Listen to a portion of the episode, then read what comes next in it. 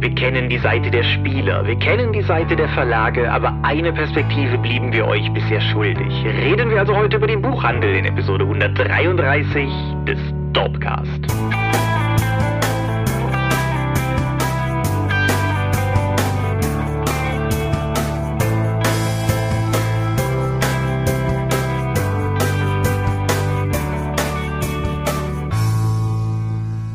Hi und herzlich willkommen zu Episode 133 des Dorpcast. Einmal mehr haben wir uns hier versammelt, über Dinge zu reden, die mit Rollenspiel zu tun haben. Und wenn ich wir sage, dann meine ich zum einen dich. Michael Skorpio-Mingas, guten Abend. Zum anderen mich, Thomas Michalski. Hi. Aber wir sind nicht alleine. Hi, hi. Ja, dieses äh, zarte, schüchterne Hi Hi stammt von Kati, unserem Gast für heute. Ihr habt euch Gäste gewünscht, wir liefern. Das ist übrigens auch der Grund, warum ich vermutlich heute anders klinge als sonst, weil ich sitze nicht bei mir im Büro wie sonst, sondern ich sitze bei Kati in ihrem Wohnzimmer und dort werden wir heute reden. Worüber reden wir heute? Über den Buchhandel, Und warum haben wir dich dazu eingeladen? weil ich Buchhändlerin bin. Uh, Genau. Fachkompetenz im Dorpcast, das ist ja ungewohnt. Ungewohnt, genau. Nein, aber wir haben uns ja gedacht, wir reden ja immer sehr viel über die Verlagsseite und wir haben ja auch schon festgehalten, dass Autoren kein Geld verdienen und dass Verlage kein Geld verdienen. Also es ist ja nur naheliegend, dieser Geldspur mal zu folgen und zu gucken, ob beim Buchhandel was hängen bleibt. Und da du ja nun mal Buchhändlerin bist, hat sich das durchaus angeboten, das zu machen. Für so ein bisschen Gesamtkontext. Zum einen, wir sitzen gemeinsam in Rollenspielrunden. Yep. Zum zweiten, du bist zum Beispiel in Hilde und die Glocken der Amazonen als eine der Amazonen im Endkampf zu sehen gewesen. Das stimmt. Wer die Drakon besucht, wird dich doch den vergangenen Drakons getroffen haben und dieses Jahr hoffentlich auch wieder treffen werden. Yep, aber klar. Genau. Und dann kommen wir zu einer Kernfrage aller Dorpcast-Auseinandersetzungen. Warum klingst du so komisch? Das ist meine Lieblingsfrage, weil ich aus Österreich komme. Also südlich von Wien. Ich sage hier immer, sag ich immer Wien, weil südlich von Wien kennt sowieso kein Mensch, aber ja, Ist das nicht Italien? äh, nicht so südlich. Ciao. Ja, Man könnte uns ja natürlich jetzt auch vorwerfen, dass es einfach ein gnadenloses Anbiedern an den 3W6-Podcast ist. Viele Grüße. Die stammen nämlich auch von diesem mysteriösen Bergvolk da unten ab. Genau, der 3W6-Podcast, der uns ja neulich noch so sehr gelobt hat, dass sie gesagt haben, die Folge wäre so gut gewesen, die hätte auch von Ihnen sein können. Der, ja genau, nein, aber da, du bist auch tatsächlich das Internationalste, was wir jemals im Dorpcast zu Gast hatten. Das führt zu der Frage, warum bist du eigentlich hier? Was hat dich hier verschlagen? Also hier ist übrigens in Aachen, so. Ja, in A was, ja, was soll ich sagen? Die Liebe, ne? Wie das meistens so ist. Ja, meinen Mann, ich weiß nicht, inwiefern den auch manche hier kennen von diversen Videos und so, die Thomas schon gemacht hat, vielleicht. Zum Beispiel Gerard, ihr Mann, ist derjenige, der mit mir die Easy Props Videos macht. Schamlose Promotion, das aktuelle erste Video der zweiten Staffel ist gerade online. Gerard hat auch die Ergänzungen zum Schrecken aus der Tiefe Download und Buch geschrieben, was bei uns raus ist, zum Beispiel. Und ist halt auch jemand, den man zum Beispiel von der Drakon kennen kann. Insofern ist das alles wieder gnadenlose Vetternwirtschaft, was wir hier betreiben. Und er schminkt ganz viel bei den Filmen. das ist auch richtig, genau. Und, und bastelt. Und kennt man die beiden nicht auch aus unserem Merchandise-Video? Natürlich, auch Oh völlig. ja, ja, natürlich. Genau, du trägst Fluff siegt, richtig, und lehnst an Bäumen und so. Und Und Springer Gerard auf den Rücken. genau, und was hat Gerard nochmal an? Ähm, Die 1 bis 6 Freunde, richtig? Ich glaube. Hervorragend, ja. Gut. Nachdem wir das geklärt hätten, kurz ein paar Nachträge zur letzten Episode. Ist nicht in dem Sinne Feedback, sondern tatsächlich mehr Clarifications oder sowas. Zum einen, wir haben über Sphere Child gesprochen, was für ein schönes Spiel das ist und meinen das auch so. Nichtsdestotrotz sei der Fairness halber erwähnt, dass Alexander Hartung, der Mann, der das Spiel macht, auch Patron ist bei uns und uns unterstützt. Wer also denkt, den Namen kenne ich doch irgendwo her, der hat vielleicht einfach die Mäzenatenschau am Ende der Folgen oft genug gehört. Und zum anderen, wir haben über ein Valulis-Video gesprochen, wo es um Skater-Szene entsprungene Markenkleidung ging. Das ist die Marke Supreme. Video habe ich in den Shownotes der letzten Folge verlinkt, verlinke ich aber gerne auch nochmal. Dann haben wir Crowdfundings. Das ist jetzt ein Punkt, wo Kati vermutlich vor allen Dingen erstmal zuhören wird oder so. Ich möchte mit einem Crowdfunding eröffnen, was ein bisschen außerhalb dessen liegt, was wir normalerweise machen. Aber können wir kurz über Critical Role reden? Klar. Also ich schaue die ja nicht, aber ich respektiere den Erfolg, den sie damit haben und das Gute, was sie für die Rollenspielszene tun. Genau, sowohl als auch. Und wir haben ja auch durchaus Kollegen, die sehr auf die ganze Sache stehen. Und zu dem Zeitpunkt, wo wir das hier gerade aufnehmen, liegt das Critical Role Animationsserien Crowdfunding. Die haben angefangen, eine 22 22-minütige Folge zu finanzieren und sind jetzt bei nicht bei einer acht Folgen langen Staffel, weil sie hatten ein Ziel von 750.000 angepeilt und liegen jetzt bei 6.977.446 Dollar und 69 Cent. Läuft bei denen. Mhm. Vor allen Dingen, da du in einem Crowdfunding ja nicht mal konkret physische Produkte bekommst oder erst auf höheren Leveln. Das ist ja tatsächlich, hier, ich gebe euch Geld, damit ich später, wie alle anderen, dann auf YouTube diese Folgen sehen kann, richtig? Völlig korrekt. Das ist Wasser auf meine Mühlen, dass Leute bereit sind, für Content zu bezahlen, obwohl er sowieso kostenlos wäre, wie zum Beispiel auch ihr, unsere lieben Patrons. Und ja, wir sind jetzt bei 51.000 und ein paar gequetschten Unterstützern und es ist noch, also noch 38 Tage übrig. Das ist also völlig albern, was die an Geld nach Hause tragen. Kicktrack, eine Prognose-Webseite, prognostiziert sie momentan bei einem Endergebnis von irgendwas über 50 Millionen. Das weiß ich noch nicht, ob das nicht noch weiter abflacht. Aber auf jeden Fall, wie gesagt, läuft, läuft verdammt gut bei denen. Und sie haben sogar explizit gesagt, sie verzichten auf jetzt irgendwie physische Sonderstretch Goals oder sowas, weil sie dann Angst haben, das gar nicht erfüllen zu können. Auch allgemein, es lohnt sich auch das erste Reaction-Video auf ihr Crowdfunding zu gucken, weil die ersten drei Minuten sind pure Hysterie, während sie versuchen nicht zu lachen, ob des Wahnsinns, der ihr Leben geworden ist. Dann haben wir die Verbotene Lande, ein Crowdfunding, das wir beide im Englischen tapfer unterstützt haben, das jetzt beim Uhrwerk Verlag auf Deutsch kommt, Forbidden Lands im Englischen verboten, die Verbotene Lande auf Deutsch, ein Schweden-Rollenspiel, wie so viele erfolgreiche Rollenspiele. Was soll ich da groß zu sagen? Es ist ein Retro-Rollenspiel, Hexcrawl für moderne Leute oder so. Ja. ja. Du wirst es ja bald spielen. Ich habe ja nur einmal durchgeblättert bislang. Genau, und wir haben beide hier wild und frenetisch über die Qualität des Einbands geschwelgt. Und so auf jeden Fall, das Ding ist auch schon mit 209% finanziert, läuft noch eine Anzahl Tage, die ich gerade nirgendwo sehe. Noch 25 Tage ist total ungewohnt, noch ein Crowdfunding, das noch läuft, wenn die Folge online geht. Ja, man sollte auch noch sagen, das ist das erste Mal, dass der Uhrwerk Verlag jetzt auf der Game One Plattform das Crowdfunding publiziert und nicht über Kickstarter. Das wird jetzt mal angeschaut, also scheint ja aber doch zu laufen. Genau, Game On, dieselbe Plattform, die zum Beispiel auch Switch verwendet hat oder die natürlich auch zum Beispiel Ulysses verwendet. Und zu guter Letzt, das ist natürlich bei System Matters nie ein Crowdfunding, das ist ja eine Vorbestelleraktion, die aber nur produziert wird, wenn eine bestimmte Menge von Vorbestellungen zustande kommen und so weiter und so fort. Und wenn mehr zusammenkommen, gibt's eben mehr und ja. Genau, der Andreas Mehlhorn, den man ja auch durchaus aus System Matters Kreisen oder auch früher zumindest aus Cthulhu-Kreisen und so kennen konnte, jemand, den ich bei persönlichen Treffen immer sehr geschätzt habe und schätzen werde, wenn ich ihn nochmal sehe, habe ich aber länger nicht getan hat ein Buch geschrieben namens Abenteuer gestalten. Abenteuer gestalten schlägt eine ähnliche Kerbe wie zum Beispiel auch meine unsere Handbücher des Drachen und so und ist halt genau das, was der Titel suggeriert und mit Kommentaren von unter anderem auch Judith Vogt und Frank Heller versehen. Wird ein Buch über Abenteuer gestalten kann man bei Systematas vorbestellen. Läuft auch bei denen. Die haben ein 8000er Ziel in Euro ausgeschrieben und liegen jetzt bei 6167 zum Zeitpunkt dieser Aufnahme. Aufnahme ist wie immer montags, also furchtbar veraltet, wenn ihr das hier hört. Ja, ich sehe gerade nicht, wie lange das noch läuft. Das waren die News? Das war, das waren die News, genau. Hast du Gedanken zu der Tatsache, dass äh, die ehemaligen Leute vom Heidelberger Spieleverlag jetzt als Heidelberg Games sich aus Asmodee heraus befreit haben? Das war ja immer schon ein halb eigenständig laufendes Entwicklungsstudio bei denen. Ich finde, das ist nur ein konsequenter Schritt und vermutlich für beide Seiten besser. Die haben sich auch im Einvernehmen getrennt.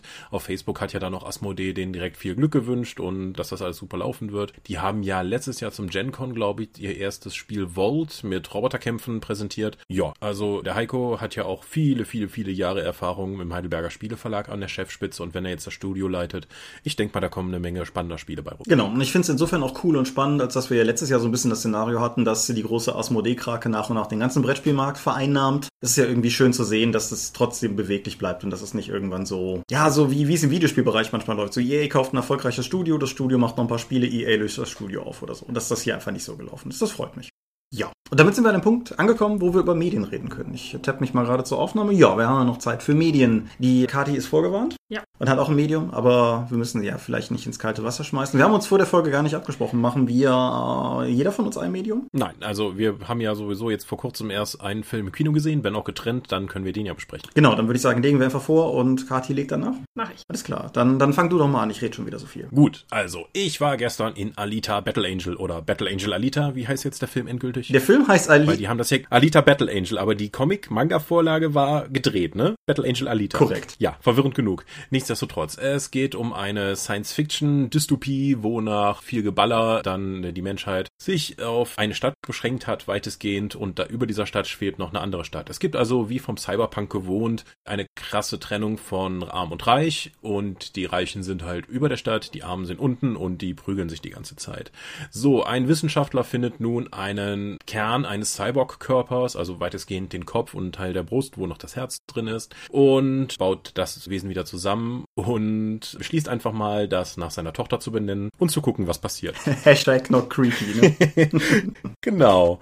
Dann entwickelt sich die Handlung ein bisschen. Die Cyborg, den er da gefunden hat, wusste nicht, woher er stammt, aber wie üblich ist es natürlich ein super Kampf-Cyborg. Und dann entfaltet sich die Handlung über mehrere Charaktere und äh, er eskaliert, sagen wir mal, in alle Richtungen, bis zu einem Finale, das so eine Art Sport darstellt, aber eigentlich nur ein Riesengeprügel ist, also wie viele Fantasy Blood Bowl Spiele, egal. Ja, und dann gibt's noch ein, ich weiß nicht, halbwegs offenes Ende, das schon auf den nächsten Teil teasert, weil die Person, die als Antagonist in diesem Film dargestellt wird, wird am Ende tatsächlich nicht gestellt, sondern es gibt nur einen Ausblick darauf, dass das gegebenenfalls in einem weiteren Teil passieren könnte. Ja, wobei, ich finde, das muss man relativieren. Ich finde, der Antagonist des Films wird gestellt, aber es wird halt gleichzeitig klar gemacht, dass es einen übergeordneten Antagonisten gibt. Also ich fand halt, mhm. der Film lässt sich das Ende oder lässt sich das Sequel durchaus offen, was ich bei einem James Cameron produzierten Film auch so machen würde. Aber ich finde, er endet trotzdem auf eine befriedigende Art und Weise. Die Story dieses Films ist durchaus ordentlich zu Ende erzählt. Genau. Der hat durchaus, auch wenn das jetzt vielleicht ein bisschen platter klang, als er es im Kino wirkt, ein paar Twists, die ich überraschend fand. Mhm. Also wie der Film dann zum Beispiel aufbaut, dass der Vater in Anführungszeichen, also der sie gefunden hat, dann irgendwie ein Geheimnis trägt und wie dieses Geheimnis dann aufgelöst wird, fand ich ganz spannend gemacht. Ich mag Hämmer, die einen Raketenantrieb haben, wenn man mit ihnen kämpft. Die, also wir haben bis jetzt, ich habe ja bis jetzt nur über die Geschichte erzählt, aber was für mich wirklich ausgezeichnet funktioniert, ist die Optik des Films. Mhm. Man hat also wirklich ein Science-Fiction-Gefühl. Es sieht alles Cyberpunk-mäßig dreckig aus und dem entgegen sehen die reicheren Gegenden oder dann schon viel geleckter aus. Die Militärtechnologie, die doch so zu sehen ist, wirkt übertrieben, aber cool. Und eine Besonderheit unserer Protagonistin, der Alita, ist, dass sie nicht, also klar, sie ist ein fast komplett Körper-Cyborg,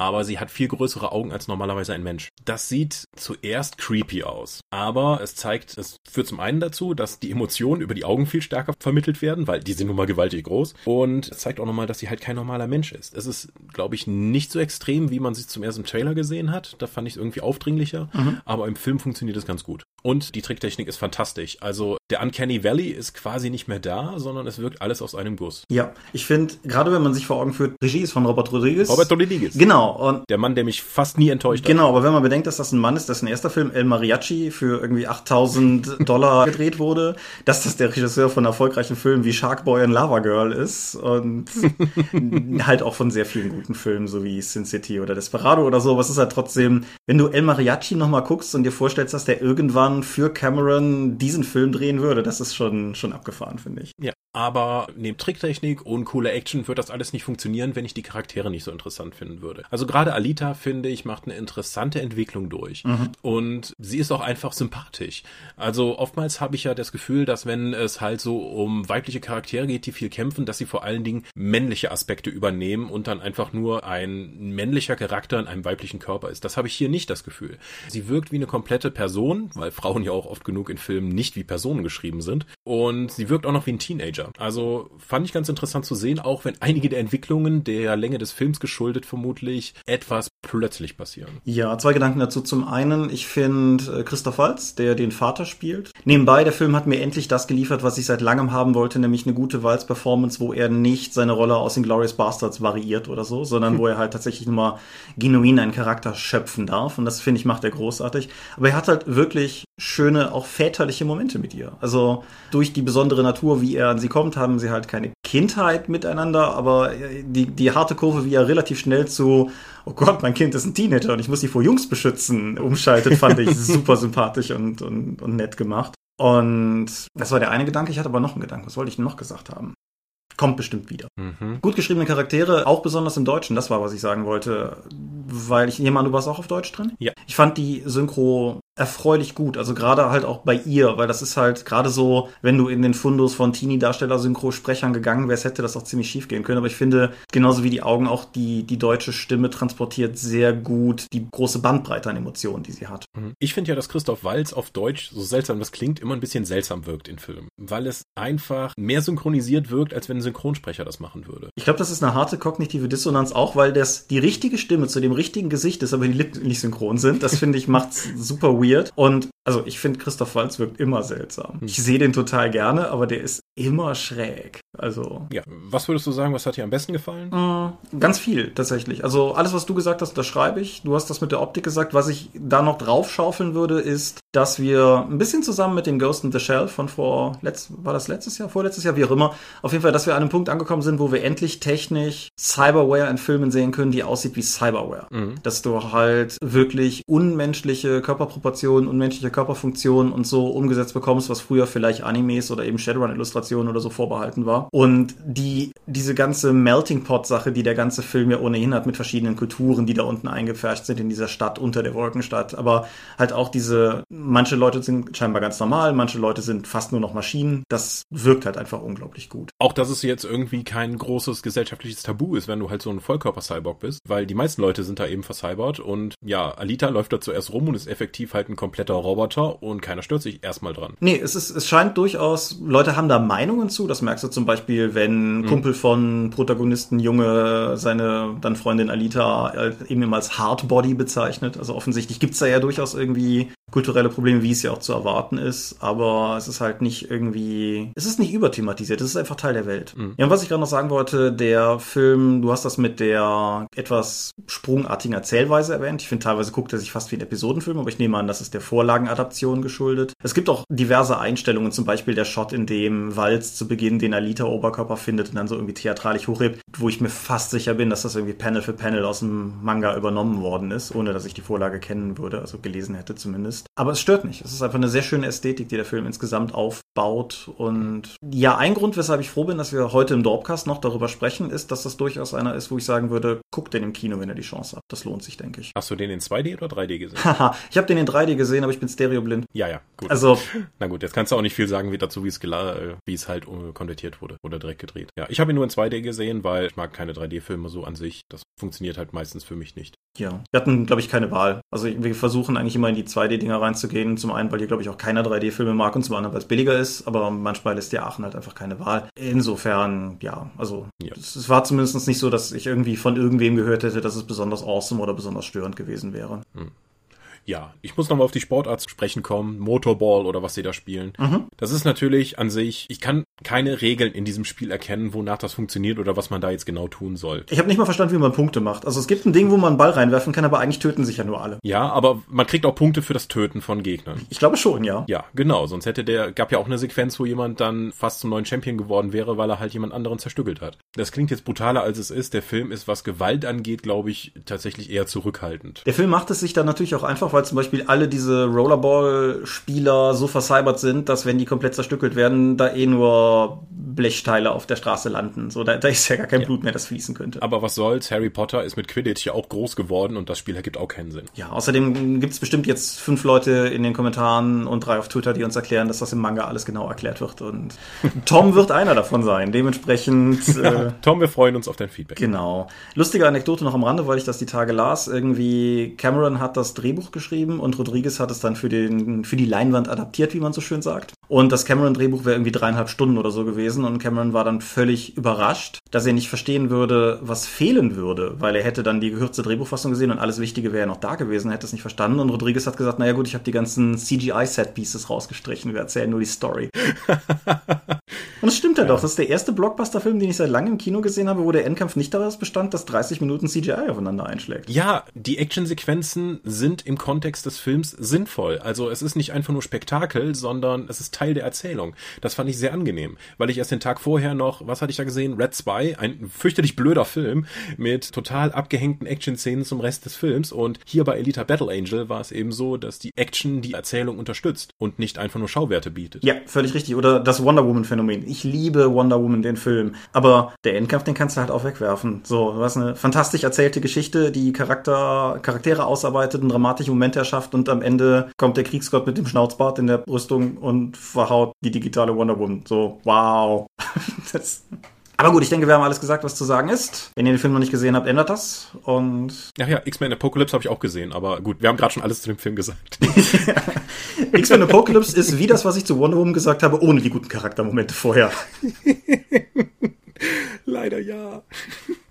Nun gut, aber. Genau, Kati, du hast uns ein Buch mitgebracht. Ja, das stimmt. Ich bleibe beim Thema Dystopie, obwohl das, das ist jetzt Zufall, aber das ist halt einfach ein Buch, was der Menge, die ich so lese, wirklich hängen geblieben ist oder eigentlich, könnte man sagen, im Magen liegen geblieben ist. Das Buch heißt Die Mauer von John Lancaster. Der hat das eigentlich schon vor drei Jahren angefangen zu schreiben und irgendwie ist es jetzt, wo es veröffentlicht und übersetzt wurde, ist total aktuell geworden. Es geht um ein Land. Es wird nie konkret gesagt, welches. Also wir können uns alle denken, dass es England ist. Es gibt sehr viel Küstenlinie und diese ganze Küstenlinie ist von einer hohen Mauer umgeben. Und jeder junge Bürger des Landes ist verpflichtet, auf dieser Mauer zwei Jahre lang Dienst zu tun und das Land gegen die anderen zu verteidigen. Mhm. Es wird auch nie gesagt, wer die anderen sind.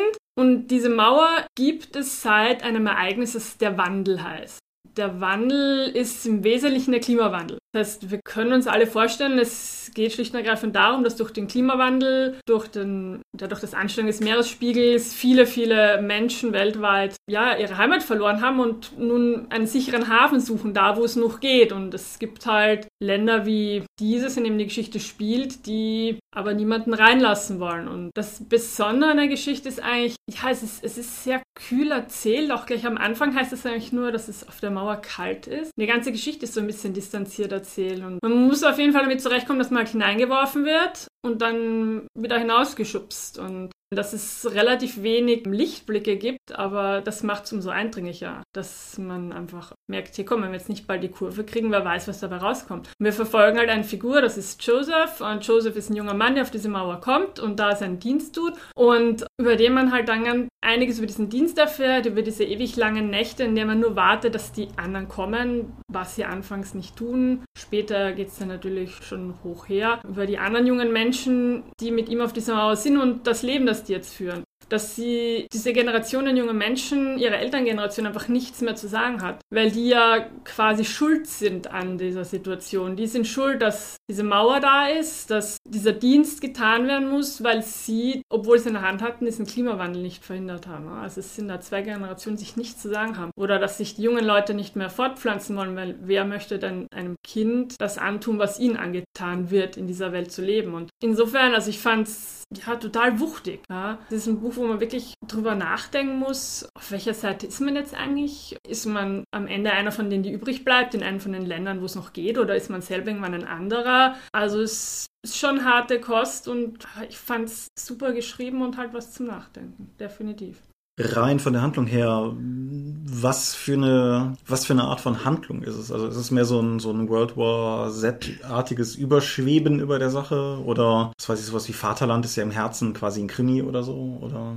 Nee, Im Wesentlichen ist es halt eine Beschreibung, wie es Joseph in diesen zwei Jahren so geht. Und eben dieser Dienst auf der Mauer, die Trainingslage, die sie haben, wie er seinen Kameraden näher kommt, dieses ewig lange Warten und eben dieses, womit vertreiben sich die, ja, die jungen Leute jetzt ihre Zeit, wo es ganz viel ja eben nicht mehr gibt. Ne? Wenn die Eltern kommen nach Hause, aber es, er tut das eigentlich nicht gern, weil er eben denen nichts zu sagen hat und die sitzen nur vom Fernseher und schauen sich Surfer-Videos an. Surfen ist etwas, was es einfach nicht mehr gibt, was er nicht kennt, weil es gibt keine Strände mehr. Ne? Man verfolgt tatsächlich eben diese zwei Jahre die er da hat und ganz viel eben allgemeines Nachdenken über dieses, also gerechter sich auf dieser Seite stehe und ähm, was ist mit den anderen? Sind das wirklich nur die gesichtslosen Bösen? Ja, es ist auch ein bisschen eine Was wäre wenn Geschichte, klar. Mhm. Und es kommt dann noch, ich will jetzt auch nicht zu viel spoilern, es kommt dann natürlich zu einem, ja, zu einer dramatischen Situation, mit der Joseph dann mit, gemeinsam mit Kameraden ja, konfrontiert wird und die die ganze Geschichte dann nochmal um 180 Grad dreht und wo er dann auf der anderen Seite steht. Okay. Danke. Ja. So. Apropos Dystopie, kommen wir mal zum Buchmarkt. Das ist genau die Überleitung, die ich auch im Sinn hatte. Fantastisch. Ja, genau. Wir, wir reden über den Buchhandel. Ich habe zwar zu Beginn so ein bisschen diese polemische Aufmachung gesagt, von wegen, ob das Geld da hängen bleibt, aber es ist ja tatsächlich, es hängt da ja mehr dran an der ganzen Sache. Und vielleicht fangen wir einfach mal ganz banal vorne an. Was macht ein Buchhändler eigentlich? Ja, es verkauft Bücher, ne, würde man jetzt so vordergründig sagen. Tatsächlich, also ich bin sogenannte Sortimentsbuchhändlerin. Das, das zeichnet sich dadurch aus, dass wir eben aus dem großen Angebot der Bücher, die es halt gibt, das aussuchen, wovon wir denken, dass es die Leute, die bei uns in die Buchhandlung kommen, gerne lesen möchten. Das heißt, wir lesen das, wir suchen die Sachen aus, wir packen die Sachen aus, wir machen schöne Schaufenster, wir bestellen für die Kunden, wir recherchieren, wir machen Buchlisten für Schulen und Büchereien, alles Mögliche. Also es ist viel mehr als jetzt nur die Bücher zu verkaufen. Ja, ich meine, jeder, jeder kennt wahrscheinlich die geunten Szenarien von Leuten, die in den Buchladen kommen und sagen, ich suche ein Buch und das ist blau, aber das ist. Ja, passiert. Ja. Und wenn du dann gut bist, dann weißt du trotzdem, was gemeint ist. Wie oft passiert das denn, dass Leute ankommen und so Fetzen aus Erinnerungen oder Elementen dir präsentieren und dann sagen, ob du dieses Buch kennen würdest? Das kommt schon öfter vor. Ja, da gibt da gibt's diese Frau und die ist mit diesem Mann aus Schottland zusammen und dann mhm. fahren die Auto und haben sie das? Ja, ja. Nee, nee, das, das kommt regelmäßig vor. Also okay. ist gar nicht selten. Ja. Wie wird man Buchhändler und warum? Die beiden Fragen, die man uns auch immer stellt über unseren Job. Buchhändler ist ein Ausbildungsberuf. Das heißt, man macht eine Ausbildung in der Buchhandlung. Beziehungsweise es gibt am Media Campus in Frankfurt auch eine verkürzte Ausbildung für Quereinsteiger, wie das so schön heißt. Aber klassisch ist das eine dreijährige Ausbildung. Und warum? Also ich sag mal so, wenn ich jetzt sage, weil man Bücher liebt, das ist kein Grund, das ist eine Voraussetzung. Ja? Ich habe mich liebes, ich mag es einfach, mich mit Büchern zu umgeben. Ich, du stehst den ganzen Tag in einem Raum, wo um dich herum nichts als Bücher sind. Das ist toll. Und du darfst deine Begeisterung für Bücher an andere weitergeben. Das macht ganz viel aus. Und die kryptischen Rätsel, so was könnte das und das jetzt sein, das macht ja erst wirklich Spaß. Ich meine, wenn jemand sagt, geben Sie mir Nummer eins der Bestsellerliste, das ist easy, ne? Aber diese, ähm, wirklich das Recherchieren und das richtige Buch für wen zu finden, das ist das, was es ausmacht. Ja, um vielleicht trotzdem einfach den, den Elefanten aus dem Raum zu kriegen. Als ich Literatur studiert habe, hatten wir ein Zwangsseminar, wo jeder rein musste. Das waren 13 mal 90 Minuten. Das nannte sich Berufsperspektiven für Geisteswissenschaftler. Hm. Passt auch zu unserem Dystopien-Thema heute. Und wir hatten, wir hatten in zwölf von diesen Dingern hatten wir eigentlich immer coole Gäste. Ich meine, wir hatten auch irgendwen aus dem Buchhandel da. Wir hatten auf jeden Fall die WDR Hongkong-Korrespondentin zu Gast. Also im Prinzip haben die alles zusammengekratzt, was irgendwie an Alumni zu kriegen war. Und es war immer so, dass die einen Vortrag gehalten haben und das war cool und das war spannend und das war interessant und dann wurde gefragt, ob es Fragen gäbe. Dann war die erste Frage immer, was verdienen Sie so? Dann wurde die beantwortet, dann gab es keine Folgefragen. Tja. Ist mutmaßlich auch so, oder? Buchhändler wird man nicht, um damit reich zu werden. Nein. Gut, nachdem wir. Ich muss ehrlicherweise sagen, dass die Inhaberin der Buchhandlung, wo ich gelernt habe, das war eines der ersten Dinge, die sie mir gesagt hat. Gesagt, Katharina, und übrigens, reich wird man nicht. Jetzt, wo sie jung sind, da sagen sie noch, ach was. Aber denken Sie mal kurz drüber nach, wie das ein paar Jahre später ist. Denken Sie, das ist trotzdem was für Sie.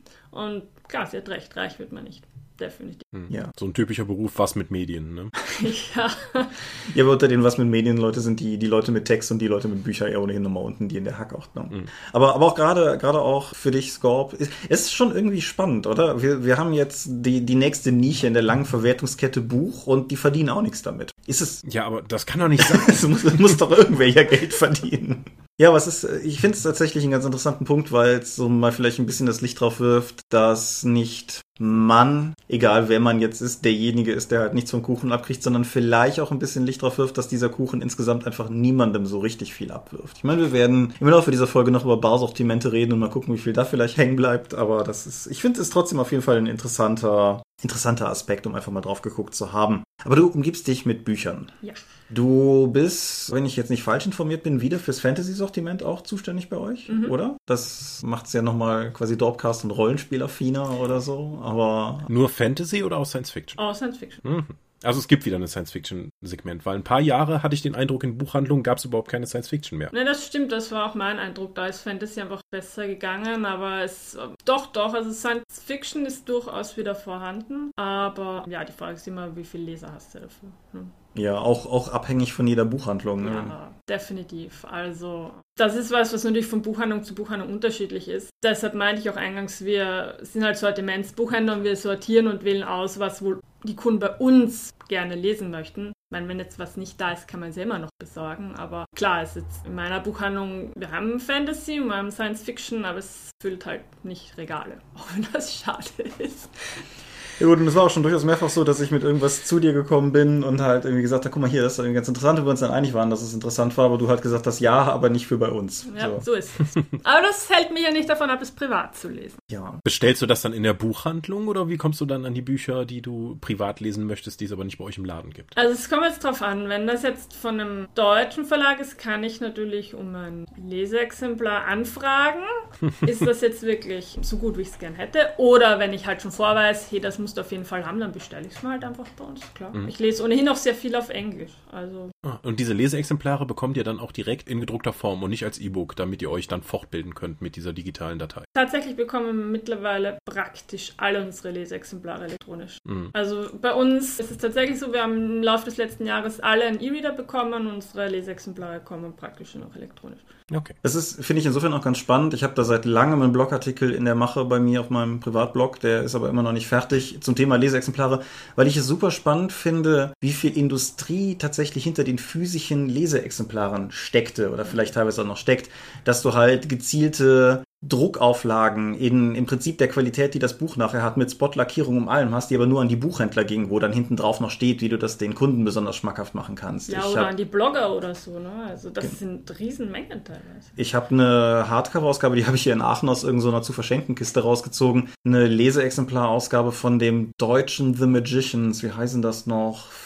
Fillory oder irgendwie so Ja, ähnlich? irgendwie so. Das, das ist so ein, so ein Samteinband gebundenes Hardcover. Das ist ein Leseexemplar zu Rezensionszwecken. Das finde ich ist, das ist schon, schon abgefahren, was an Aufwand betrieben wurde, aber jetzt ja scheinbar primär dann auf digital abgeschoben. Ja, also wir bekommen natürlich schon noch immer noch Papierleseexemplare. Das sind häufig die, die halt vom Verlag aus mit den Vorschauen verschickt werden, automatisch. Aber ganz viel von dem, was wir einfach dann noch darüber hinaus selber lesen möchten, besorgen uns dann elektronisch und das bietet auch jeder Verlag mittlerweile an. Also ähm, denen ist das doch schon lieber, wenn wir das so machen, klar. Und wir haben es schneller. Also oft schreibe ich am Vormittag ein Mail und am Nachmittag haben wir es. Das. Oho. Ja, Wie ist denn das generell mit E-Books? Wie stehst du zu E-Books? Also ich sage mal so, ich lese ja nun sehr viel elektronisch durch die Leseexemplare. Mir fällt schon auf, dass es ist bequem, mir fällt aber eben auf, dass ich mich an manche Dinge vielleicht nicht so gut erinnere. Und was jetzt das Thema betrifft, E-Books für Kunden oder so, sage ich, hey, was den Kunden an uns hält und womit wir den Kunden zufrieden machen, soll es ein E-Book sein, dann kriegt das ein E-Book. Wir können das sowohl im Geschäft als auch über unseren Online-Shop oder Reader-Shop am Reader verkaufen. Solange der Kunde bei uns ist und zufrieden ist. Ich sehe es als Ergänzung und für manche Leute, die vielleicht nicht mehr so gut sehen oder die einfach auch nicht so schwer halten können, ist es ein Vorteil. Also Wie läuft denn der Verkauf von E-Books bei euch im Laden? Der Kunde kommt da mit seinem E-Book-Reader an und sagt dann hier, empfehlen Sie mir mal was? tatsächlich läuft so, dass wir, dass wir das E-Book raussuchen über den Katalog vom Barsortiment, das ist unserem Großhändler, und das dann per E-Mail nach Hause schicken an den Kunden. Hm? Und der bezahlt das dann bei euch vor Genau. Ort und der kriegt dann die E-Mail mit dem E-Book. Genau. Ah, Und das hat halt für manche Leute den Vorteil, dass sie sagen, hey, ich möchte mich trotzdem noch beraten lassen. Und die, die halt sagen, ich will aber nicht online mit Kreditkarte oder PayPal oder was weiß ich was bezahlen, ich will das vor Ort machen. Mhm. Und das läuft dann über die Tolino-Allianz bei euch? Nee, wir haben Pocketbook. Mhm. Wir könnten auch Tolino haben. Das kommt einfach wirklich darauf an, über welchen Großhändler man das laufen lässt. Aber wir haben es über Pocketbook. So viel Unterschieds. Ich habe ich habe alle möglichen Reader schon in der Hand gehabt. Die Leute kommen ja dann zu uns und möchten sich das erklären lassen. Und ob das jetzt ein Tolino Pocketbook oder sonst was ist, habe ich alle schon gesehen. Und so unterschiedlich sind sie nicht. Insofern. Also als jemand, der ja über viele Jahre jetzt E-Books auf Verlagsseite erstellt hat, es ist eine Katastrophe, weil äh, jeder Reader und jede Verlagsplattform halt die Daten etwas anders interpretiert. Und deswegen sieht das Buch bei zwei Kunden, wenn es von dem gleichen Anbieter sind, nur unterschiedliche Dateiversionen von der Software, kann das schon ganz anders aussehen. Es ist wirklich frustrierend. Das ist ja quasi unser Problem. Ich wollte gerade sagen, das Ebene. merke ich gar nicht so.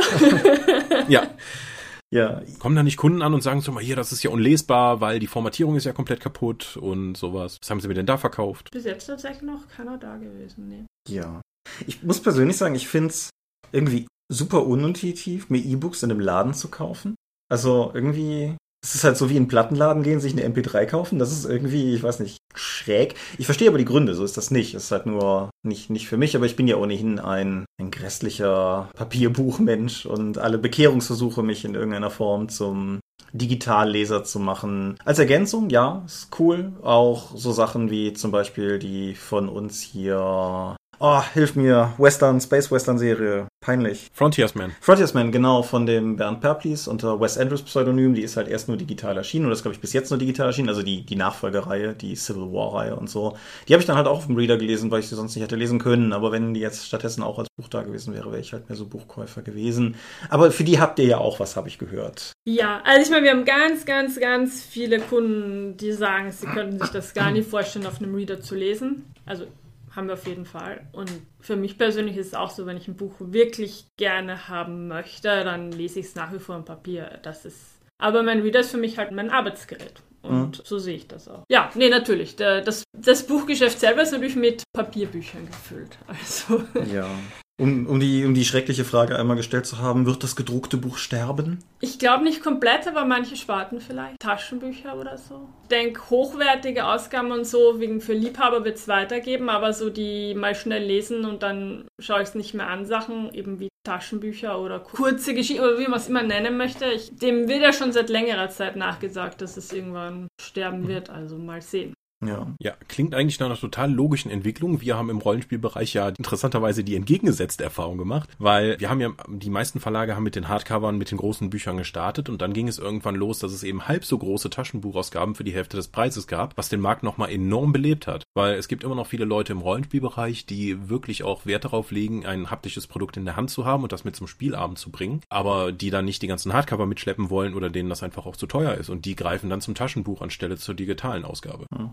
Und es gab ja auch lange die, die Befürchtung, dass wenn der Rollenspielmarkt auf legale PDF umsteigen würde und seine Bücher auch digital anbietet, dass das dann irgendwie den, den gedruckten Markt ausradieren würde, weil dann alle sofort auf den digitalen Zug aufspringen und das ist ja überhaupt nicht passiert. Also ich. Nee, also der Markt hat sich erweitert, aber die haben sich nicht gegenseitig das Wasser abgegraben tatsächlich. Es wurden halt unterschiedliche Kundenbedürfnisse erfüllt und die Kunden, für die das eben relevant war, haben dann da zugegriffen, aber die wurden, sind dann nicht wirklich auf dem anderen Markt verloren gegangen. Mhm. Und gut. Sagen wir, dass der deutsche Buchmarkt mit seiner künstlichen Unterteilung von Taschenbüchern und Paperbacks zueinander.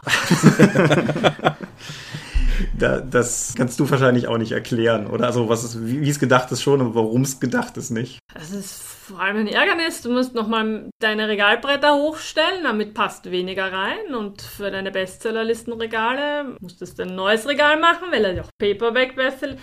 Ach, also, und die Kunden verstehen es auch nicht, weil kann man doch gleich ein Taschen. Also eh, mittlerweile hat sich ein bisschen, wie soll ich sagen, die Leute sind es gewohnt, dass es gibt, aber am Anfang war es so, was soll das jetzt sein? Entweder ist es gebunden oder es ist ein Taschenbuch, was soll dieses Dazwischending? Ne? Kannst du auf die Schnelle eine saubere Definition raushauen, was das Paperback vom Taschenbuch unterscheidet? Also physisch ja, aber was es für Mehrwert haben soll, also für den Leser. ja, es ist ich, ich habe das komisch gefunden, als es damals kam, habe gedacht, das wird sich nie durchsetzen, hatte wie so oft Unrecht und jetzt haben wir halt diese dreigestufte Sache, aber ja. Gut, aber gedruckte Bücher, so, bei euch im Laden und so. Das ist ja ein Thema, was in jüngster Zeit, was auch mit tatsächlich, da bin ich ehrlich, beflügelt hat, dass diese Idee zu dieser Folge, die mir länger rumgeisterte, den Punkt erreicht, an dem ich sagte, jetzt fragst du Kati mal, ob wir das nicht wirklich machen sollen. KNV, Barsortimente und so. Da passieren ja gerade Dinge. Yep, unbemerkt von den meisten Leuten. Ja, das ist irgendwie, ich glaube, neben Apotheken dürfte der Buchhandel die wahrscheinlich abgefahrenste Infrastruktur haben, um dem Kunden sein Buch in den Laden zu bringen. Also tatsächlich ist es so, dass der Buchhandel der schnellstlieferndste Handel nach Apotheken ist, ja. Ja, erzähl doch mal. Also. Warum? Warum? Ja, das ist eine weil, gute Frage. Weil. Warum braucht jemand ein Buch innerhalb von 24 Stunden? Ich verstehe, warum jemand Medikamente innerhalb von 24 Stunden oder auch schneller braucht. Ich meine, Bücher sind wichtig aber Insulin ist vielleicht wichtiger. Also insofern. Weil das Buch hier einfach als Kulturgut sehr hoch geschätzt wird, wurde, wie auch immer. Also ich sag mal so, ich habe auch in Österreich zeitweise in der Buchhandlung gearbeitet. Das war da, ist noch ist schon sehr lange her und das war aushilfsmäßig und da haben die Bücher zwei Tage, uh, zwei Tage gebraucht. Das hat auch niemanden gestört. Aber ich muss sagen, über Nachtlieferung, es ist halt schon eins der Dinge, mit denen du noch punkten kannst als Laden vor Ort. Mhm. Wenn du schon nicht die Bequemlichkeit bieten kannst, dass das Buch dem Kunden zu Hause in den Schuss fällt, dann musst du halt zumindest noch viele andere Dinge können. Und über Nachtlieferung ist eine Sache. Also es passiert nicht so selten, dass Leute sagen, können Sie das noch bis morgen besorgen? Oder ich habe online nachgeschaut, das kommt nicht mehr rechtzeitig, kriegen Sie das noch? Boah, das kann ich echt nicht hören.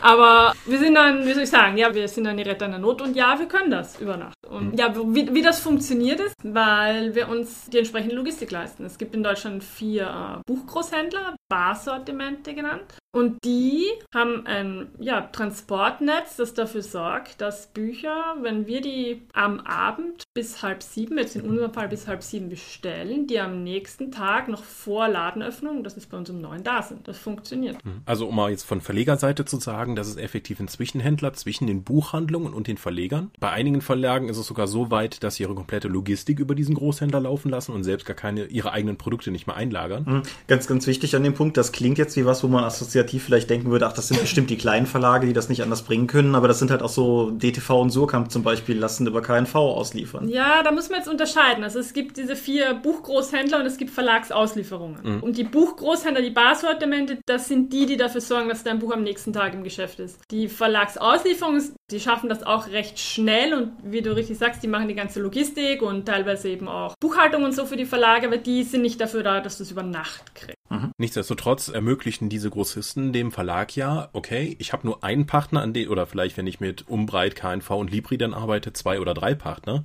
an die ich meine Bücher verkaufe, für, sagen wir mal, ich weiß nicht, 50 Prozent, 55 Prozent des Coverpreises, dann liegen die bei denen. Und die Buchhändler kaufen die dann bei dem Großhändler ein. Genau. Mit einer gewissen Marge. So, warum ist das so für beide Parteien ganz angenehm? Man hat nur einen Ansprechpartner. Weil es ist durchaus auch möglich, manchmal, ich habe das noch damals mitbekommen, als wir noch einen Vertrieb hatten, haben immer mal wieder Buchhandlungen dann angefragt, hey, ich muss dieses eine Buch bei euch bestellen. Schickt mir das mal rüber mit einer normalen Rechnung.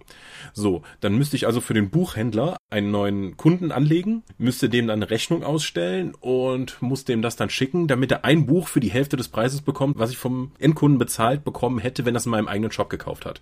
Das heißt, es ist für mich auch als Verleger eigentlich total unattraktiv, diese Buchhandlungen, diese kleinen Buchhandlungen mit so Einzeltiteln dann noch einzeln zu beliefern. Ja, aber selbst ohne den, den wirtschaftlichen Anreiz des Mehrverdienstes, wir haben es bei der Drop ja ganz konkret. Wir haben ab und zu Anfragen bekommen, so, hey, ich bin Rollenspielshop, aber wenn ich eben entsprechend, wir, wir lassen über Book on Demand drucken und das geht dann halt auch den Großhandel und so weiter und so fort. Da kommt bei mir als kleiner Rollenspielhändler zu wenig an, wenn ich das über den Weg reinnehme. Könnt ihr mir das direkt schicken und wir nehmen den, den Zwischenschritt quasi raus, wo ich dann halt einfach sagen muss, ja, ich verstehe, warum du das tust, aber wenn du nicht der Sphärenmeister bist, den wir persönlich kennen, dann ist es ehrlich gesagt für uns einfach zu viel Aufwand. Da, da geht es mir gerade bei der Dorp ja auch nicht drum, irgendwie, ja, da können wir noch einen Verkauf mehr rausholen oder sowas. Das ist halt einfach die Zeit, die ich investieren muss. Es ist so bequem, wenn das einem einer abnimmt. Und da kommen halt die Sortimente ganz klar rein. Das ist für uns umgekehrt dasselbe. Wenn ich jetzt für jeden einzelnen Kunden, bei jedem einzelnen Verlag, jedes einzelne Buch jeden Tag bestellen müsste, wäre ich mit nichts anderem beschäftigt. Und so bestelle ich halt alles gemeinsam beim Großhändler und am nächsten Tag in der Früh steht meine Wanne da und da ist alles drin. Mhm.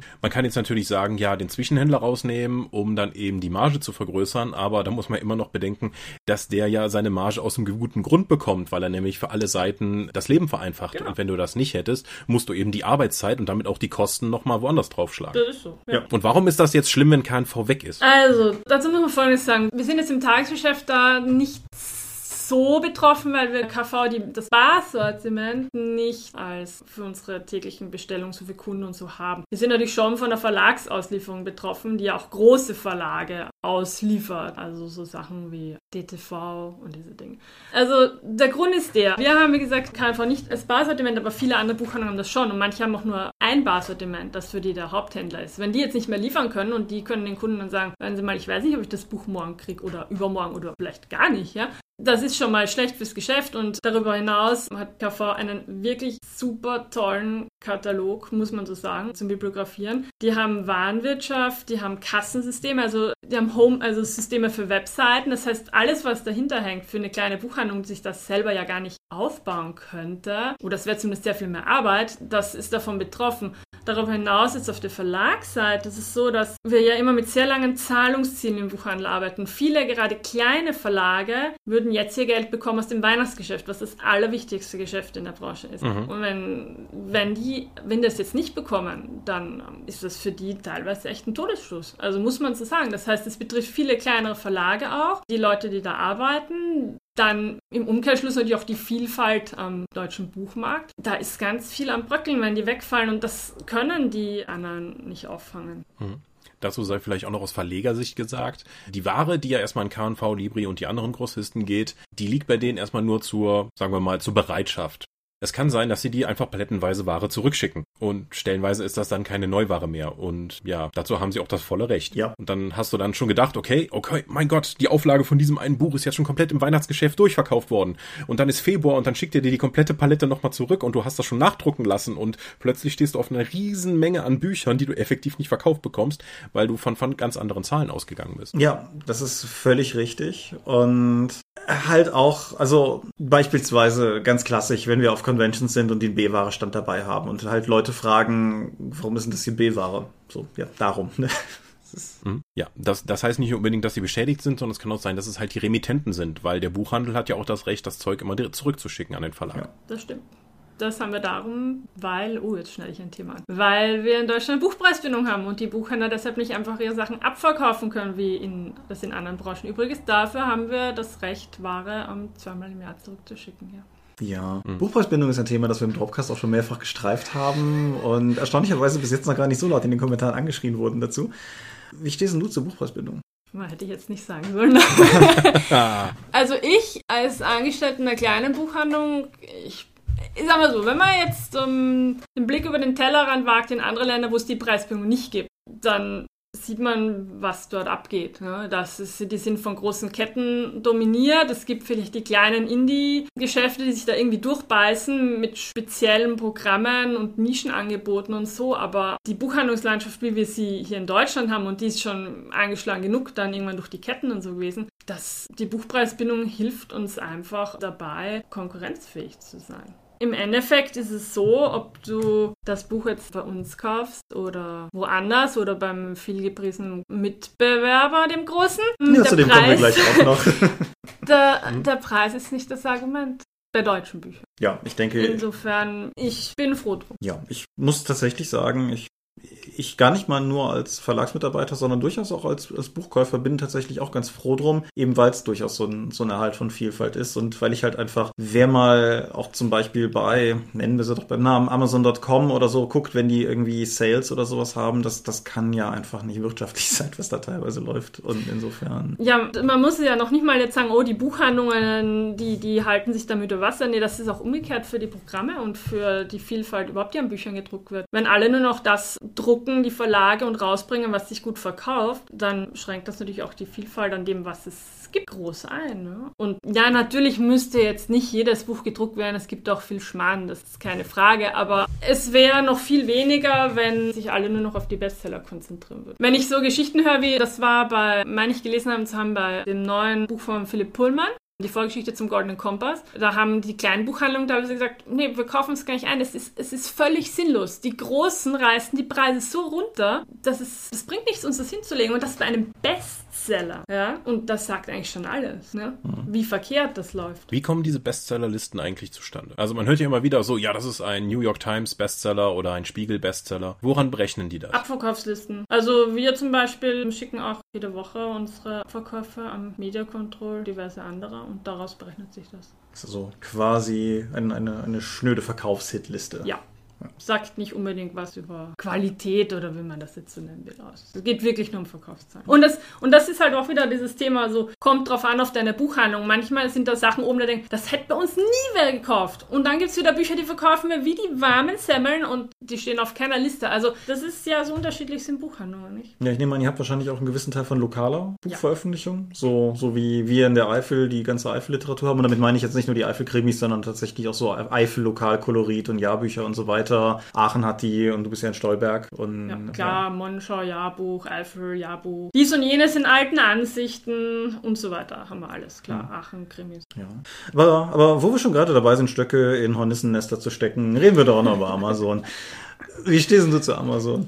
Also ich sage mal so, ich habe jetzt nichts gegen Onlinehandel per se. Das ist, kann schon sehr nützlich sein. Es gibt Dinge, die kriegt man auch nur online und kaufe durchaus auch online. Eigentlich mache es aber sehr bewusst. Vielleicht liegt das an meinem Beruf, weil da einfach so viel auch über den Kamm geschaut wird. Aber klar, es ist bequem, keine Frage. Die machen es dir so leicht wie möglich. Und die machen das, was jedes Geschäft machen möchte. Die wollen, die wollen Geld verdienen, so ist es nun mal. Ne? Geld verdienen, Marktmacht ausweichen und so weiter. Sprich, das kann ich ihnen nicht vorwerfen. Der Punkt ist nur einfach, dass es, das, was ich schwierig finde, ist, wenn man ein Geschäft wie uns, ein kleines, mit so einem großen Geschäft vergleichen möchte und dann, und da überhaupt nicht drüber nachdenkt, dass das so nicht funktioniert. Dass die unter völlig anderen Voraussetzungen arbeiten und denen viel mehr die können sich mehr erlauben, als du das als kleines Geschäft könntest, bevor du aus dem Markt gekickt bist und die das aber schon, die nicht. Ne? Also mit zum Beispiel Amazon oder wie auch immer, gibt ja noch andere große Online-Händler. Ja. Wir sind aber auch nicht die öffentlich-rechtlichen, wir können Markennamen nennen und äh, Lobhudeln oder drauf rumtreten oder so. Und ich meine, da möchte ich ja das jetzt sagen, es ist ja nicht so, als ob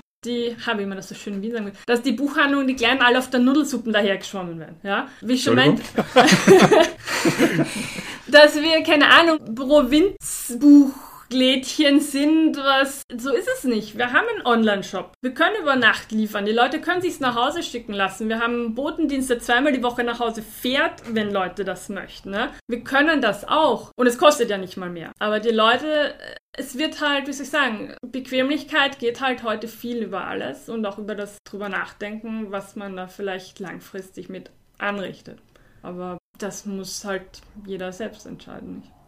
Hm. Was könnte denn ein Ladenlokal Amazon Konkurrenz machen? Also wo kannst du punkten? Erstmal natürlich die persönliche Beratung und der menschliche Kontakt. Aber was hältst du denn von Lesungen oder diese ähm, Bücherübernachtungen oder Leseabende, die es da eben gibt? Macht ihr sowas? Da, wo, also jetzt, jetzt, wo ich jetzt arbeite, tatsächlich weniger. Was wir schon machen, ist so zum Welttag des Buchers, haben wir tagelang die ganzen Schulen hier und dann gibt es Rätselrallies und so weiter. In meiner Ausbildungsbuchhandlung hatten wir sehr viele Lesungen. Ich finde es toll. Das ist halt einfach, wo die Leute, deine Kunden über das normale Geschäft hinaus mit dir zusammenkommen und einfach Zeit verbringen. Schöne Zeit. Ne? Und das ist einfach, wo, wo du die Leute an dich bindest. Du bringst ihnen halt, ja, was nach Hause, in ihre Stadt ne? und, und ähm, etwas zu erleben und etwas, was du eben gemeinsam in der Buchhandlung machst. Also effektiv über das Produkt hinaus einen Eventcharakter schaffen, um das Produkt eher zu vermarkten. Ja. Und auch dich selbst dann als Person darzustellen, an denen die Leute einfach gerne da sind. Genau. Also so eine Mischung aus Marketing und Eventmanagement. Ja, oh, ich liebe Eventmanagement.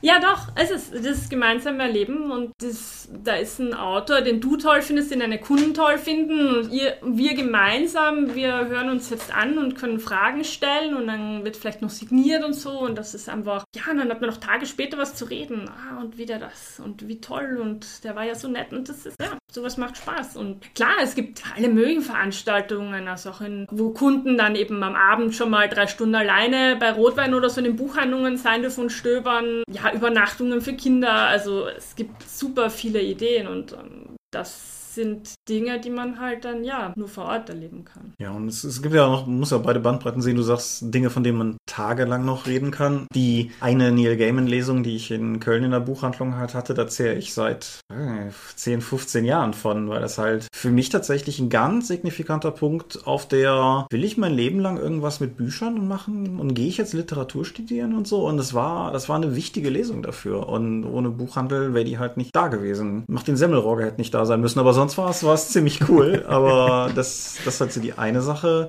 Und auf der anderen Seite sind Lesungen, glaube ich, auch für kleine Autoren ultra wichtig. Also, weil gerade halt lokale Buchhandlungen halt auch Autoren Bühnen bieten können, die sie anderweitig vielleicht sonst nicht hätten. Sei es jetzt auch irgendwie, dass es Termine waren, wo ich halt irgendwie für die Aachener Nachrichten, als ich noch für die geschrieben habe, teilweise gewesen bin. Das waren manchmal halt Autoren, die man halt auch durchaus kennen kann, so Arno Strobel oder so. Aber das waren halt teilweise auch so Leute, die halt ein Buch geschrieben haben hier aus der Ecke und die dann halt die Möglichkeit hatten, das Leuten zu präsentieren. Und das ist, denke ich, jetzt vielleicht nicht unbedingt eine Serviceleistung, die man so vorbringt, wo man sagt, damit kriegen wir Amazon platt. Aber das ist halt einfach eine wichtige Institution. Und es wäre, denke ich, schade, wenn wenn die wegfallen würde. Also das ist halt was, was, was auch ganz häufiges Argument eben für den Buchhandel vor Ort gebracht wird. Das ist einfach, das er bringt einfach Kultur auch. Ne? Er bringt Kinder zum Lesen, er bringt ja ganz, ganz viel eben Kulturförderung in die Orte. Ne? Mit Lesungen, mit sonstigen Veranstaltungen, mit Workshops, mit Lesenächten für die Kinder, mit Vorlesewettbewerben und so weiter. Also da wird einfach ganz viel innerhalb der Städte und Gemeinschaften auch getan, wo, ja, wo du halt als kleiner Laden, der die Kontakte vor Ort hat, der halt viele Leute kennt, punkten kannst und einfach zeigen kannst, was du drauf hast.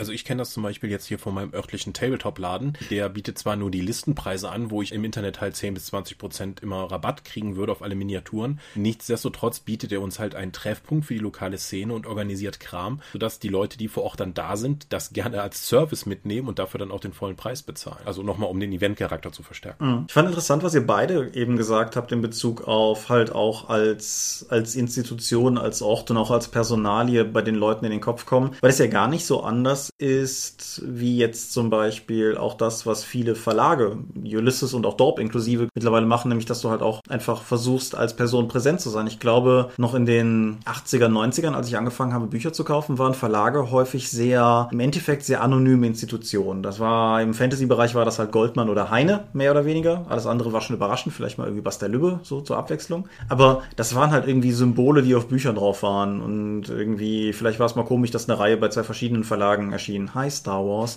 Aber das war halt irgendwie, das war dann halt einfach so. Mittlerweile, glaube ich, ist es sowohl für die Händler als auch für die Verlage viel wichtiger geworden, auch einfach zu sagen, dies hier ist ein Ulysses, ein Crosscult, ein Dorp, ein irgendwas Buch und halt wir sind eine Buchhandlung und bei uns kann man kaufen, weil bei uns ist cool einzukaufen. Ja, ich denke, dass halt viele Leute der Bequemlichkeit diese dieses Vor-Ort-Charakter und was kann das Geschäft für dich tun oder für deine Stadt tun, dem opfern. Und das sind ja nicht die Buchhandlungen alleine, der Einzelhandel insgesamt hat Ja. es schwierig. Also so ist es jetzt auch nicht. Ne?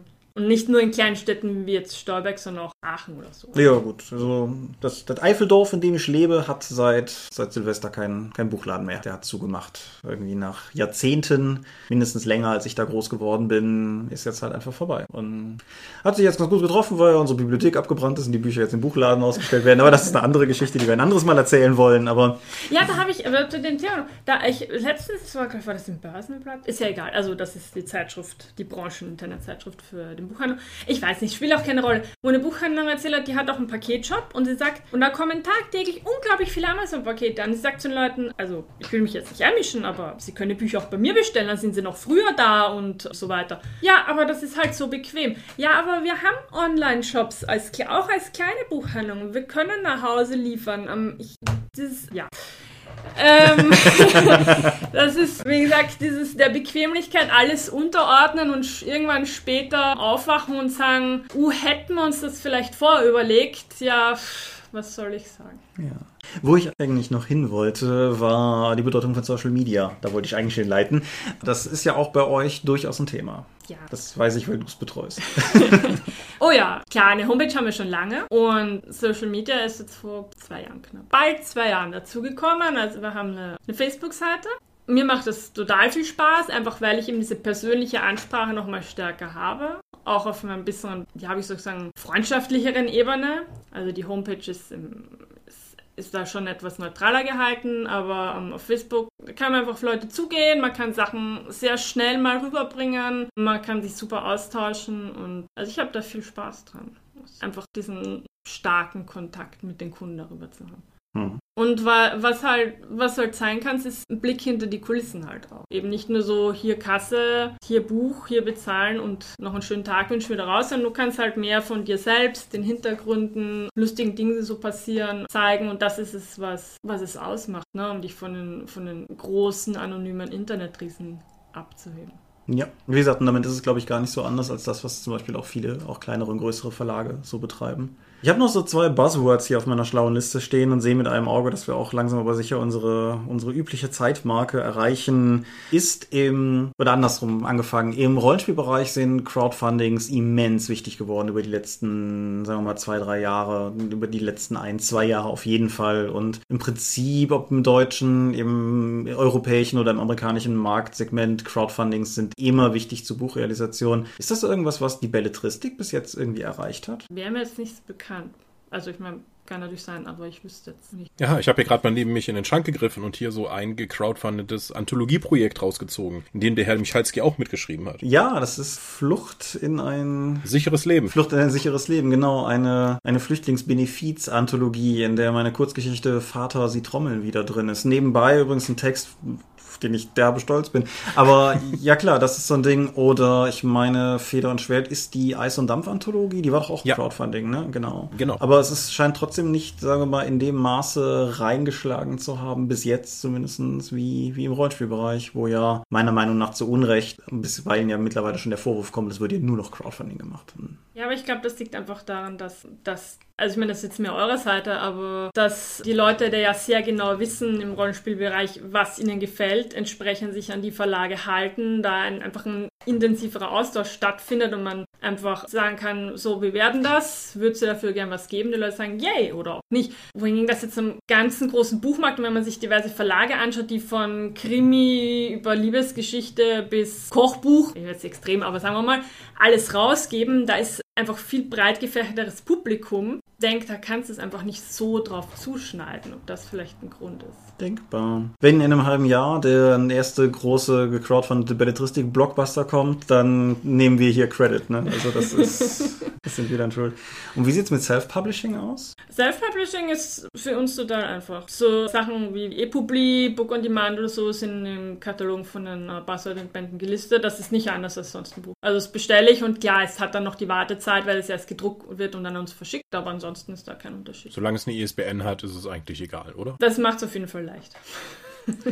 Ja, hab, habt ihr, weißt du aus dem Stegreif, habt ihr irgendwas geself-publishedes im Sortiment gerade? Also vor Ort? Ja, das ist, also das ist vor allem Lokalliteratur.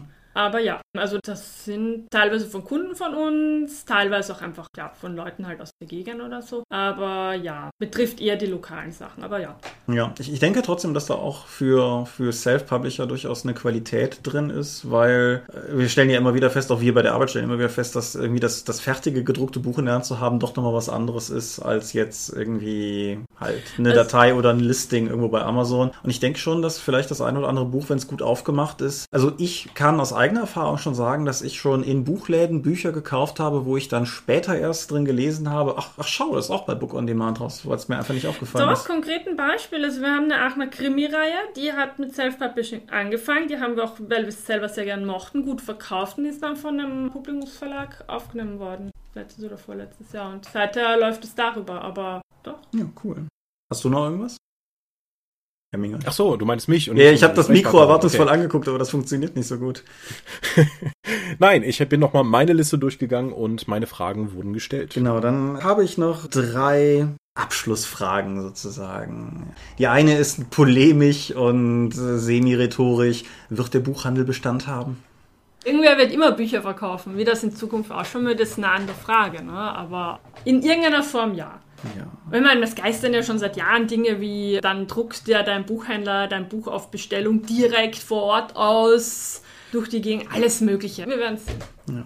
Du, Kati, als Person, würdest du es wieder tun? Deine Buchhändlerin hat dich damals gemahnt, dir gut zu überlegen, ob das ein kluger Weg ist. Würdest du ihn wieder einschlagen, wenn du deinem Vergangenheits-Ich da jetzt quasi Also ich, ich bin gern Buchhändlerin. Ich mache auch total viele andere Sachen gerne. Deswegen, das, vielleicht mache ich in zehn Jahren wieder was anderes. Aber das, was ich jetzt mache und dass ich jetzt Buchhändlerin bin, das mache ich gerne und da bin ich auch froh drüber. Und angenommen, es kommt jetzt jemand hier in die Kommentare oder in, bei dir in die Buchhandlung und sagt, hör mal hier, ich würde auch gern Buchhändler werden. Soll ich das machen? Ist das was, wo du grundsätzlich sagen würdest, oh Himmel, nein?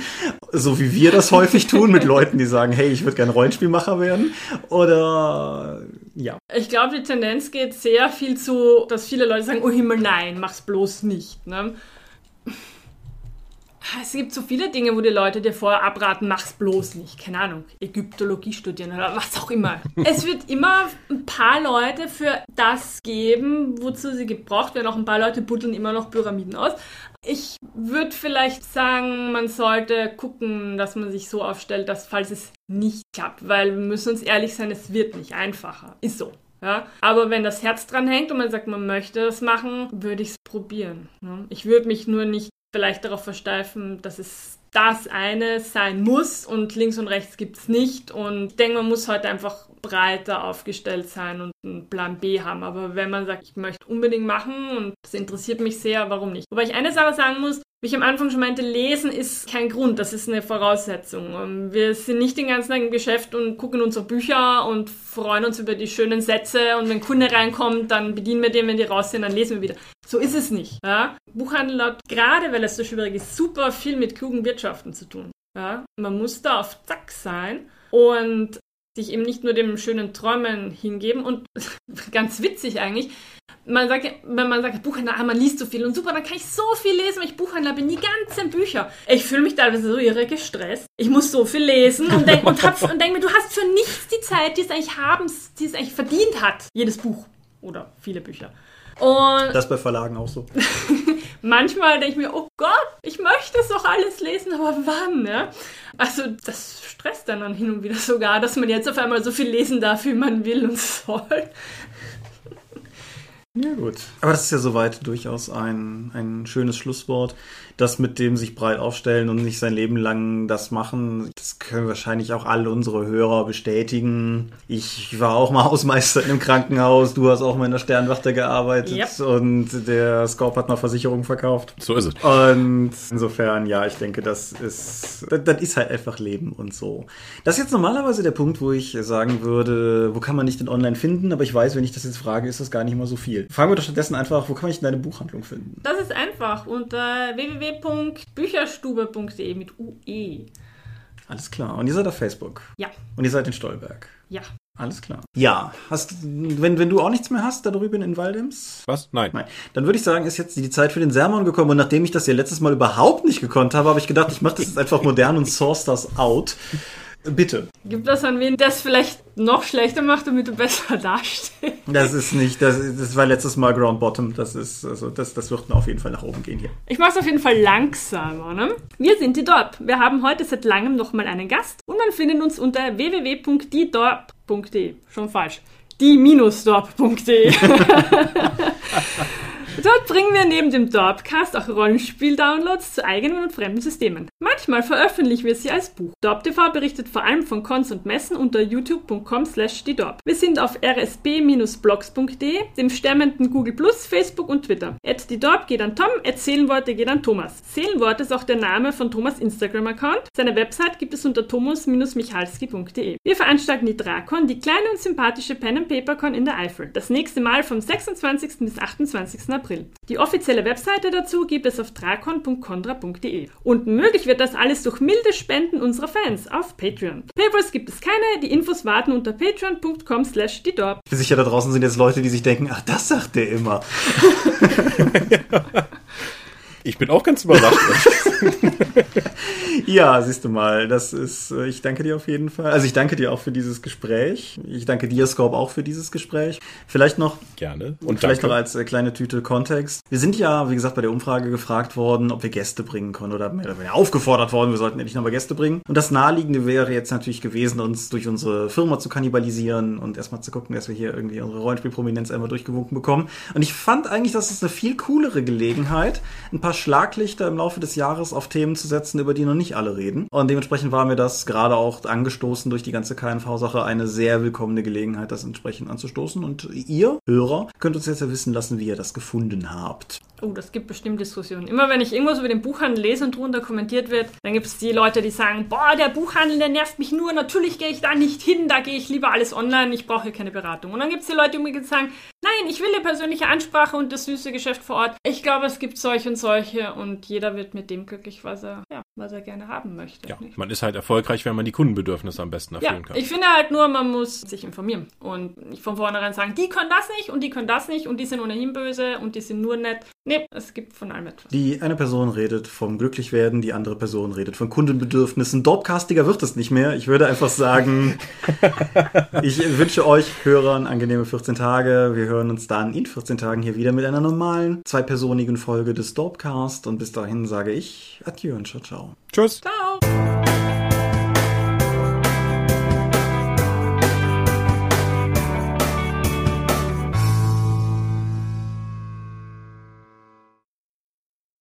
Ja, war. Wir haben eine Episode! Yay! Und sie ist gar nicht so viel länger, als ich zwischendrin befürchtet habe. Nee, wie lange ist das jetzt? Wir sind jetzt bei eine Minute eins, äh, Quatsch, eine Stunde 21 Rohzeit. Das heißt, wir dürften so bei einer Stunde 10, Stunde 5, Stunde 10 oder so rauskommen. Also alles noch im Rahmen. Das ist ja völlig im Rahmen. Als wir den Sandfuchs hier hatten, hat der einfach mal so viel geredet, dass wir zwei Episoden draus machen mussten. Das, das ist sogar noch viel geiler. Ich, hab mir, ich hatte das völlig verdrängt, aber der Sandfuchs, der, der hat so viel geredet, dass wir anderthalb Folgen hatten, weshalb wir eine zweite Medienschau ohne den aufgenommen haben, um die zweite Folge zu pushen. Also das war. Bist du zufrieden?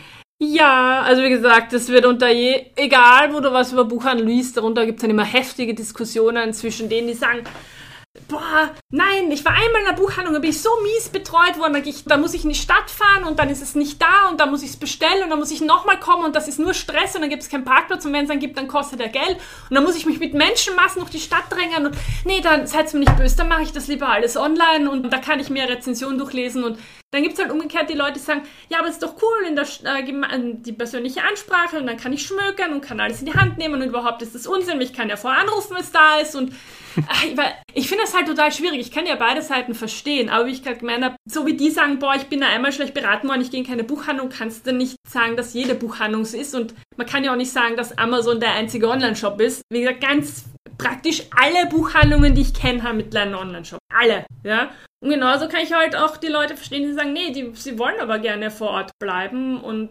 da auch bewusst, wirklich bewusst die Wirtschaft unterstützen. Also du kannst jetzt ewig lang weiter diskutieren, wie viele Leute mit Amazon ausdrucken zu uns kommen und sagen, ich möchte es bei ihnen bestellen. Nein, ist so. Ja.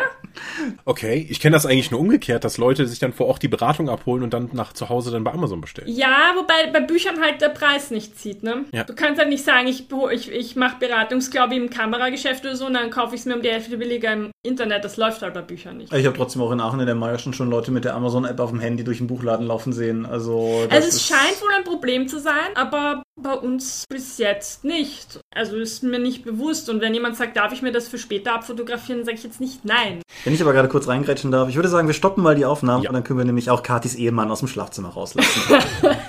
ja.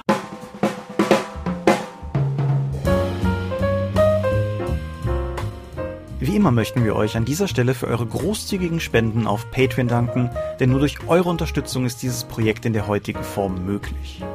Und unser besonderer Dank gebührt dabei wie stets den Dob Ones, also jenen, die uns pro Monat 5 Euro oder mehr geben. Und laut Stichtag 1. März sind das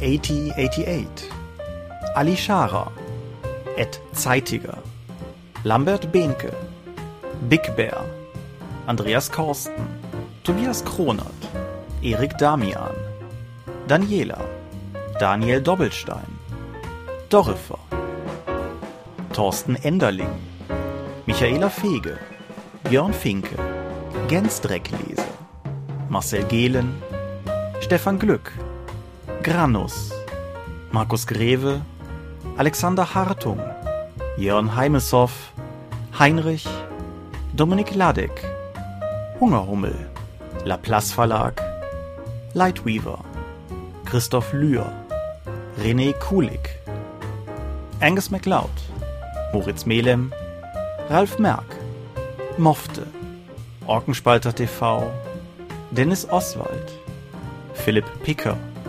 Arzach Rumpelgnorg, die RuneQuest Gesellschaft, Ralf Sandfuchs, Oliver Schöne, Jens Schönheim, Alexander Schendi, Bentley Silberschatten, Lilith Snow White Pink, Sphärenmeisterspiele, Stefan T., Florian Steury, Technosmurf, Teichdragon, THD, Stefan Urabel, Marius Vogel, Talian Vertimol, Xeledon und Marco Zimmermann.